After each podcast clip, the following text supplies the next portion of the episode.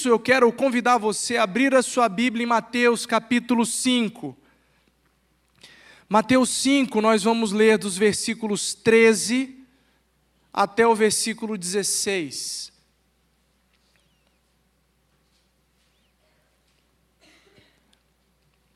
Vou ler, viu? Porque tem um relógio ali contando para trás e grande. Vocês são sal da terra, mas se o sal perder o seu sabor, como restaurá-lo?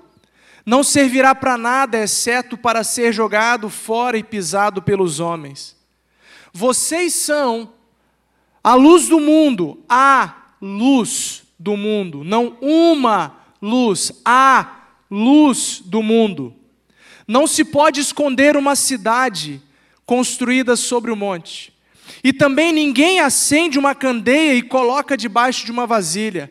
Ao contrário, coloca no lugar apropriado, assim ilumina a todos que estão na casa. Assim brilhe a luz de vocês diante dos homens, para que vejam as suas obras e glorifiquem ao Pai de vocês que está nos céus. Amém?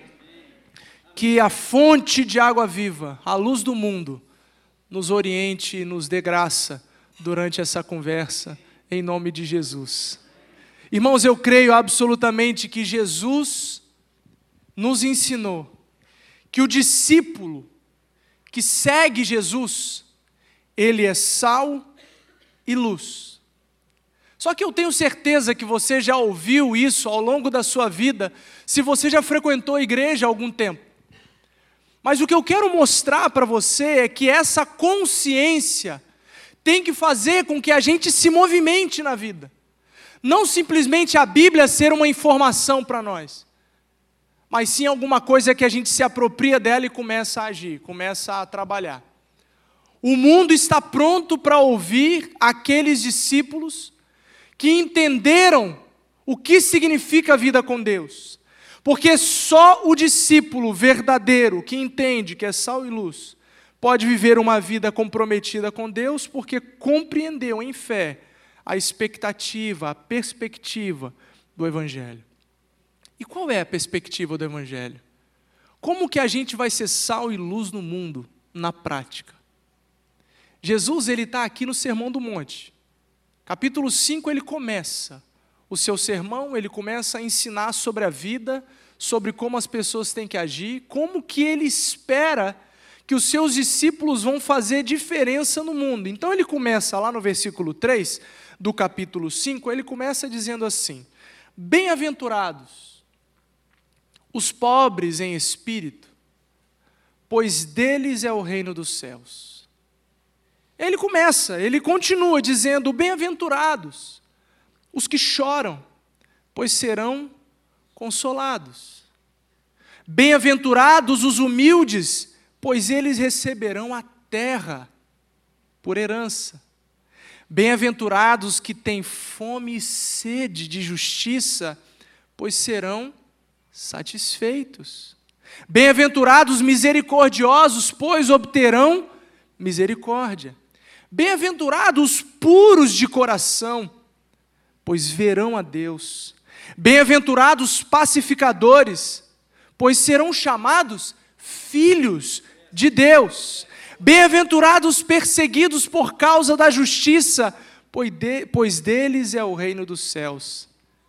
Aí aqui no 11, ele fala: Bem-aventurados serão vocês quando por minha causa os insultarem, os perseguirem e levantarem todo tipo de calúnia contra vocês.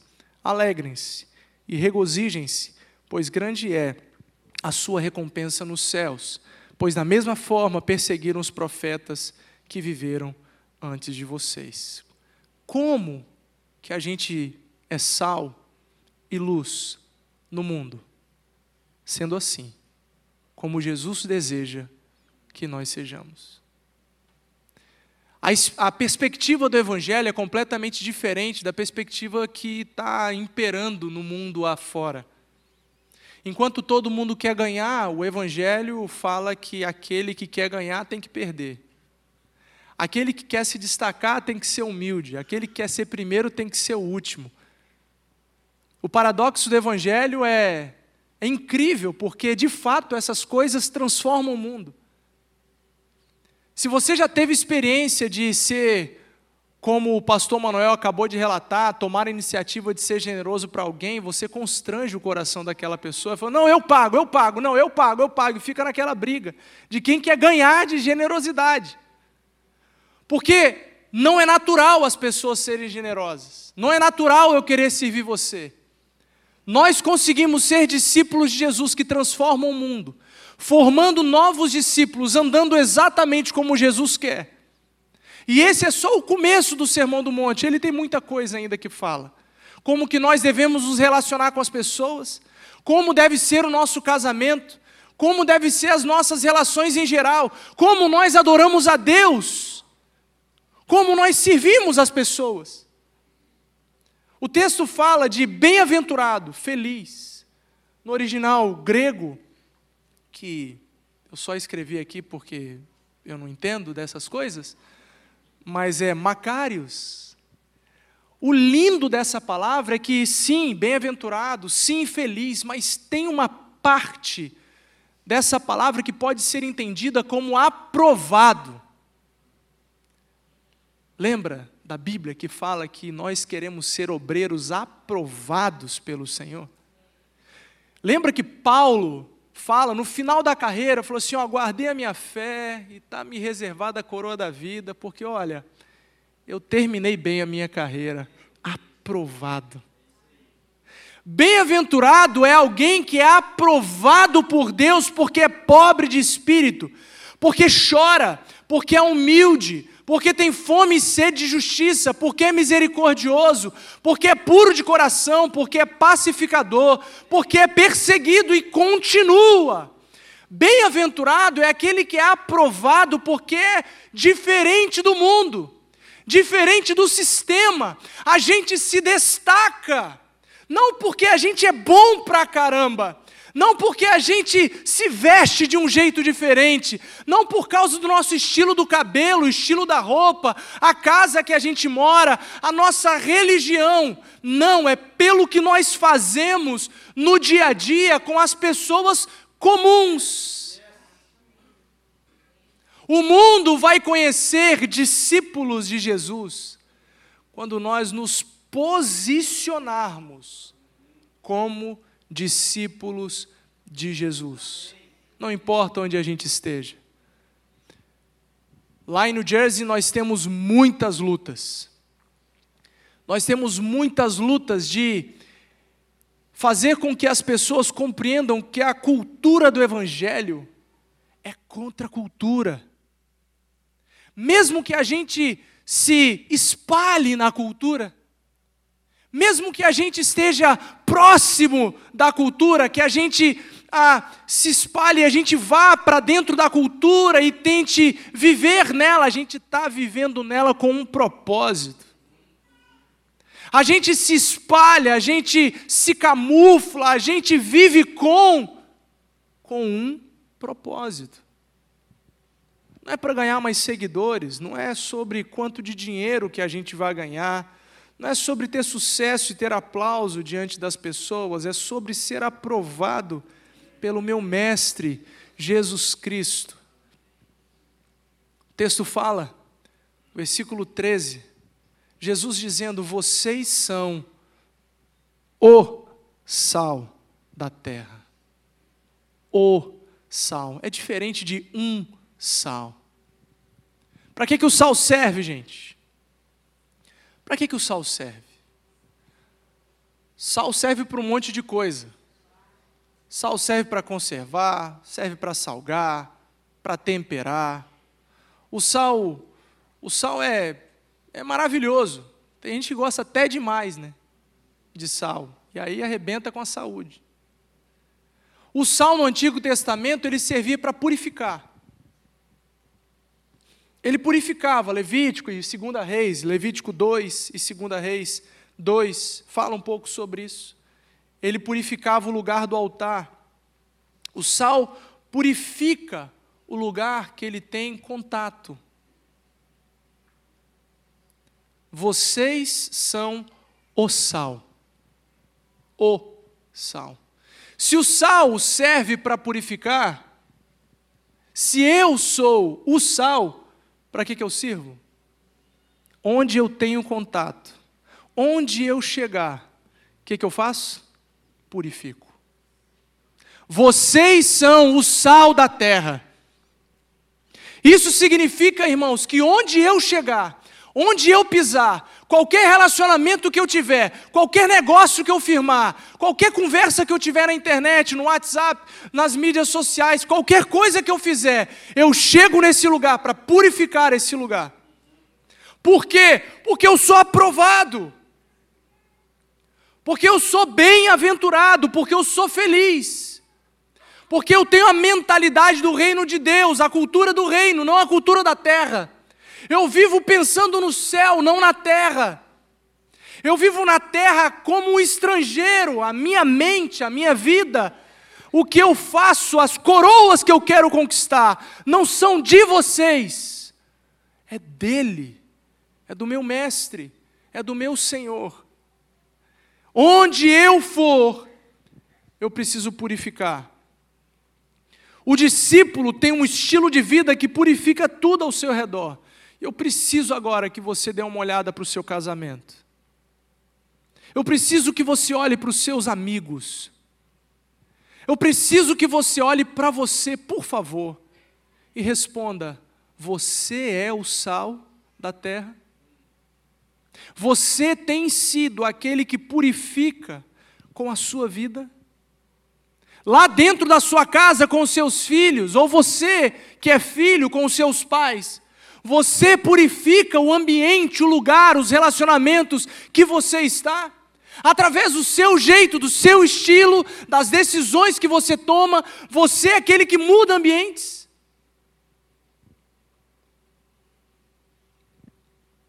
Dá uma olhada para dentro de você, olha, olha como é que você faz negócio, por favor. Olha como é que você se relaciona com seus colegas de trabalho, com o seu patrão, aquele mala, chato pra caramba. Se você é o patrão dele, nem olha para o irmão. Às vezes o patrão é chato demais e você purifica a vida dele com o seu jeito, ou só fica murmurando, reclamando, enchendo a paciência do cara ou da cara. Você é um discípulo de Jesus. E se você o é, você precisa responder se o seu, seu estilo de vida purifica as pessoas ao seu redor. O sal precisa preservar-se. Olha o que, que o texto diz. Vocês são sal da terra, mas se o sal perder o sabor, como restaurá-lo? Não servirá para nada, exceto para ser jogado fora e pisado pelos homens. É possível o sal perder o sabor.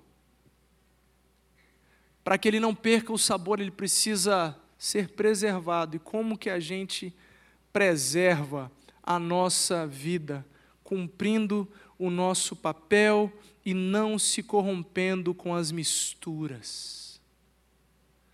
Há um tempo, irmãos, que nós vivemos, que nós vivemos ah, cheio de misturas perto de nós. São muitas vozes, Muita gente ouvindo muita coisa, muita gente falando muita coisa, e a gente precisa saber o que a gente está ouvindo, quem a gente está seguindo.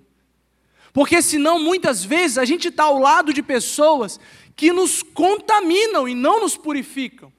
E precisamos ser corajosos de romper relacionamentos destrutivos, aprisionantes nós precisamos ser corajosos de romper com relacionamentos que nos levam para o buraco, que nos afastam do Criador, que não nos fazem ser discípulos bem-aventurados, aprovados.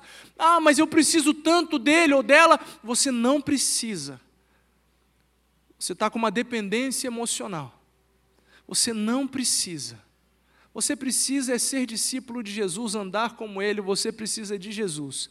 O Salmo 23 fala: O Senhor é meu pastor e de nada terei falta, nada terei falta, porque Ele me enche, ou deveria me encher.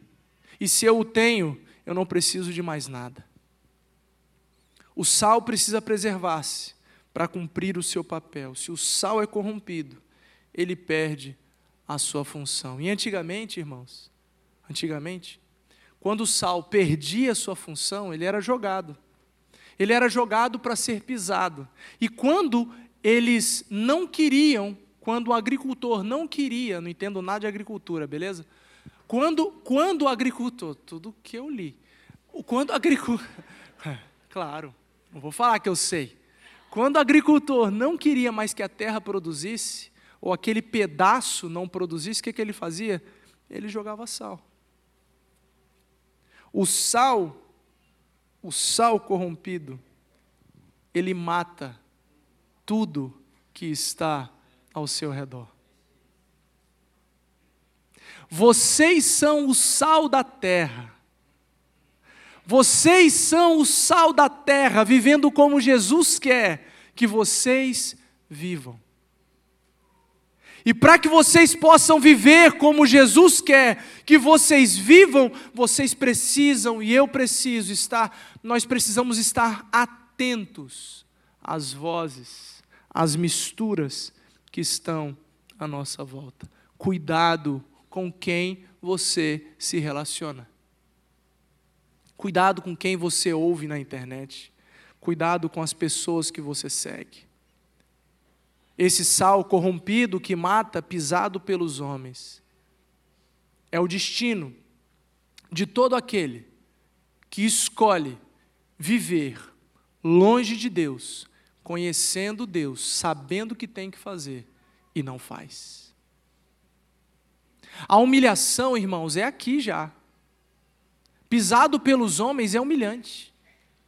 E você aqui começa a ser humilhado, porque você devia estar cumprindo um propósito de salgar o mundo, e você está fugindo, você está de costas para o seu propósito, você está correndo. E eu sei que eu estou falando para alguém aqui, que está fugindo do seu propósito, que está fugindo de brilhar de ser sal, de, de purificar o lugar que você vive.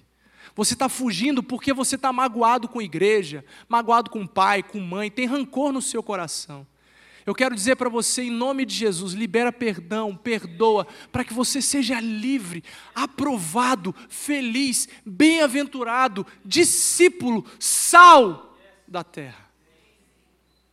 Sal da terra. Tem mais uma coisa que o sal faz. Eu preciso de um voluntário aqui que não tem problema cardíaco, que não tem problema de, problema de pressão. Quem que pode vir aqui para me ajudar rapidinho? Vem aqui, vem aqui desse lado aqui, vem. Que não, que não tem problema de hipertensão. Vem cá, por favor. Você. Vem aqui. Como é que é o seu nome? Ada? Nossa, eu tenho uma amiga querida chamada Ada. Você não tem problema cardíaco, não, problema de hipertensão. É baixa? Ótimo. Melhor ainda. A Ada, vamos supor que nós somos vizinhos, ok? Você é minha vizinha, Ada. E eu sou discípulo de Jesus. Eu sou sal da terra. Eu entendi o meu papel. Eu agora vivo com a mentalidade do que Jesus deseja para a minha vida. Então eu, vamos supor que a gente não se conhece, você acabou de mudar, beleza? Eu já estou aqui, estou na minha casa, estou vivendo aqui na minha casa. Eu conheci a Ada. Primeiro dia que eu conheci, oi Ada, tudo bem? Eu não sabia seu nome, né? Desculpa. Agora tá, agora eu já sei. Eu vi no correio, vai. Ada, muito prazer. Olha, seja bem-vinda. Você é bem-vinda à nossa comunidade aqui. Fique à vontade eu te desejo um ótimo tempo juntos aqui. Por favor, pode comer. Salzinho. Isso. E aí eu saio, deixo a Ada lá na casa dela, de boa.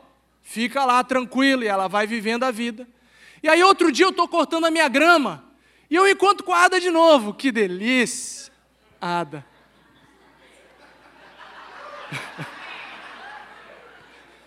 Encontrei com a Ada. Encontrei com a Ada de novo. E eu converso sobre grama. E eu estou lá com ela e ela está cortando a grama, ou alguém está cortando a grama, eu falo do meu jardim e a gente conversa um pouco mais. Para te ajudar. E eu saio, botei pouquinho para ela. Botei pouquinho, eu saio, vou viver a minha vida. Na outra vez que eu me encontrar com Ada, ela já está terrivelmente preocupada. Porque eu sou sal. Eu sou sal da terra. Eu entendi o meu papel. Toda vez que eu me encontrar com a Ada, conversando de jardim, dando as boas-vindas para ela, falando dos meus filhos, perguntando sobre a profissão dela ou sobre falando da minha, eu de novo, eu me encontro com ela.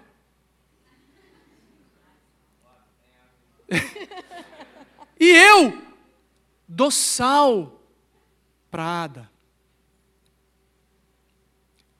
O meu papel como discípulo, o meu papel como discípulo de Jesus, é ser sal da terra.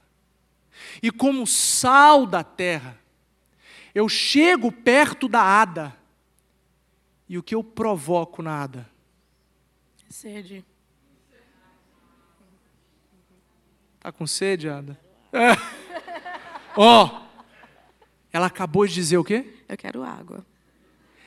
Presta atenção no que eu vou falar para você agora. É nessa hora que eu saio de cena e apresento a água da vida.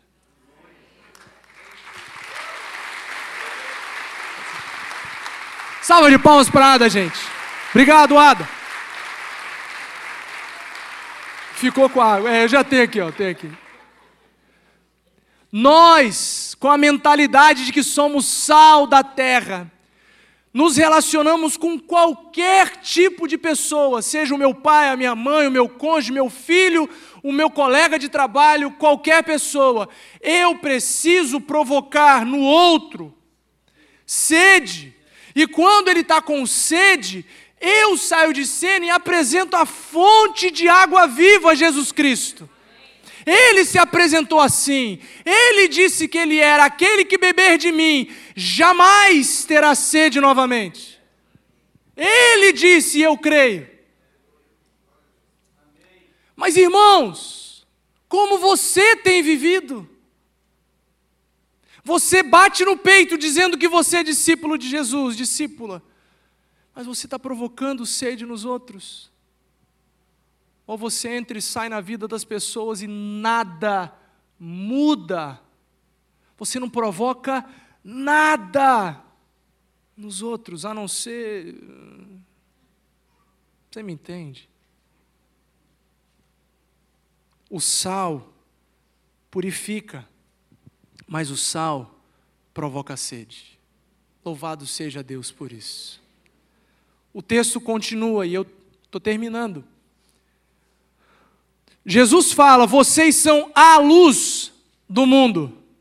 Não uma luz, não um sal, mas o sal e a luz do mundo.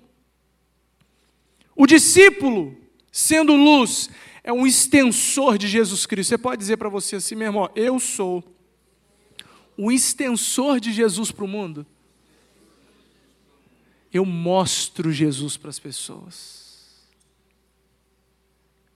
É como é como se você fosse o próprio Cristo para as pessoas. Nós carregamos uma mensagem, irmãos. E a mensagem é essa dos bem-aventurados. Jesus ele está aqui dizendo: vocês são a luz do mundo. Não se pode esconder uma cidade construída sobre um monte. Ele está falando: vocês são carregadores de uma mensagem. Ele está antecipando aqui a grande comissão de Mateus 28. Vão pelo mundo todo, prega o evangelho, fazendo discípulos batizando em nome do Pai, do Filho e do Espírito Santo, e ensinando-os a guardar tudo o que eu ensinei, e eu estarei com vocês todos os dias. O discípulo é um extensor do ministério de Jesus que leva a salvação aos confins da terra. Quem já foi numa das caravanas do pastor Manuel para Israel, numa das viagens, passando de uma cidade para outra, especialmente saindo de Jerusalém, indo para o Mar Morto, você deve ter visto muitas cidades construídas no alto dos montes. E à noite, elas brilham no alto dos montes. E você não consegue apagar aquela luz. Não se pode esconder uma cidade no alto de um monte. É impossível. Todos veem. Por isso que nós não podemos, não conseguimos ser apagados quando estamos em lugares altos, estratégicos, colocados por Deus, conquistados pelo Senhor para nós. O Senhor deseja, ouça bem, o Senhor deseja que cada um dos seus discípulos, assumindo o seu papel de discípulo, vivendo uma vida extraordinária, porque está vivendo segundo o, o propósito de Deus, de Jesus, para o mundo aqui, bem-aventurados, aprovados.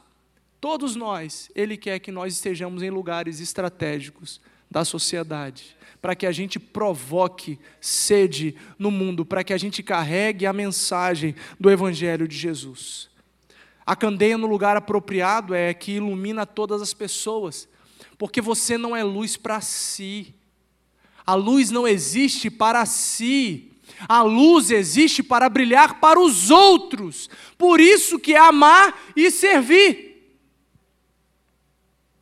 A luz é para vocês. Porque eu já estou brilhando. Dentro de mim já brilha, já tem luz. O discípulo de Jesus precisa estar em posições, em lugares estratégicos no mundo, para que brilhe a luz diante dos homens. Aí é diante dos homens mesmo. Não é diante de Deus, porque Deus conhece seu coração. A gente precisa estar em lugares estratégicos para mostrar para o mundo que é possível uma vida em paz, mesmo com caos. A luz carrega a mensagem de salvação. A minha pergunta para você é se você está carregando a mensagem de salvação em todo lugar que você vai, naquilo que você faz, com quem você se relaciona. Versículo 16.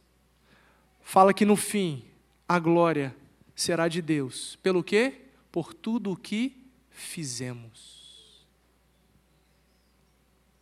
Deus está interessado com o que a gente faz, sim. Ele está muito interessado, porque o texto fala que para que vejam as suas boas obras e glorifiquem ao Pai que está nos céus. As minhas mãos, aquilo que eu faço diante de vocês, precisa glorificar o Senhor. Então eu tenho que fazer. Eu não posso ser aquele crente, ah, eu gosto de curtir a igreja. Eu gosto de curtir o meu bem-estar. Eu gosto, eu sou aquele crente sozinho. Ah, não dá, biblicamente não dá. Você não, você não é crente. Não é, não. Você precisa assumir o seu papel de que a sua vida precisa glorificar o Senhor. Então, irmãos, nós precisamos mudar a nossa perspectiva, com disposição de ofertar a nossa vida, porque o discípulo oferta a sua própria vida. Para que eu seja feliz e aprovado, é preciso mudar o meu comportamento. Eu preciso entender que o sal purifica, purifica a minha casa, o meu cônjuge, os meus filhos, os meus pais. O sal purifica os meus amigos, o meu trabalho, os meus vizinhos, os meus amigos da igreja. Modifica tudo, purifica tudo. Quem é luz, faz discípulos. Quem é sal, faz discípulos. Faz discípulos dentro da sua casa. Quem é pai aqui? Levanta a mão. Pai. Ótimo. Você é pai. Você é pai. Você é mãe. Ótimo. Pai e mãe. Pai e mãe, gente. É pai e mãe. Desculpa, desculpa. Perdão, me perdoa. Obrigado. Sabia que você ser sal e luz dentro da sua casa, você treina discípulos? Você faz discípulos? Você se esforça para que os seus filhos sejam discípulos, para que eles então sejam felizes, não do jeito que você ouve na televisão, ouve dos amigos a pressão, mas que sejam verdadeiramente felizes, aprovados, como Mateus 5. O mundo vai viver, irmãos, uma revolução quando nós assumirmos o nosso papel de sal e luz quando a gente vê os céus abertos e a glória do Senhor pronta para ser manifesta nesse lugar, por conta da minha vida e por conta da sua vida. Em todo lugar, o discípulo então precisa procurar uma oportunidade de fazer novos discípulos. Quais são os nomes e sobrenomes das pessoas que vocês estão investindo? Quem são as pessoas que você está purificando? Quem são as pessoas que você está brilhando? Para quem que você carrega uma mensagem? Quem é? Quem é você no reino de Deus? Você é aprovado? Você é feliz? Você é bem-aventurado? Ou você é mais um no bolo doido da vida? Mais um na correria? Discípulo sabe que é preciso formar discípulos, preservando-se puro e carregando a mensagem de salvação a todas as pessoas.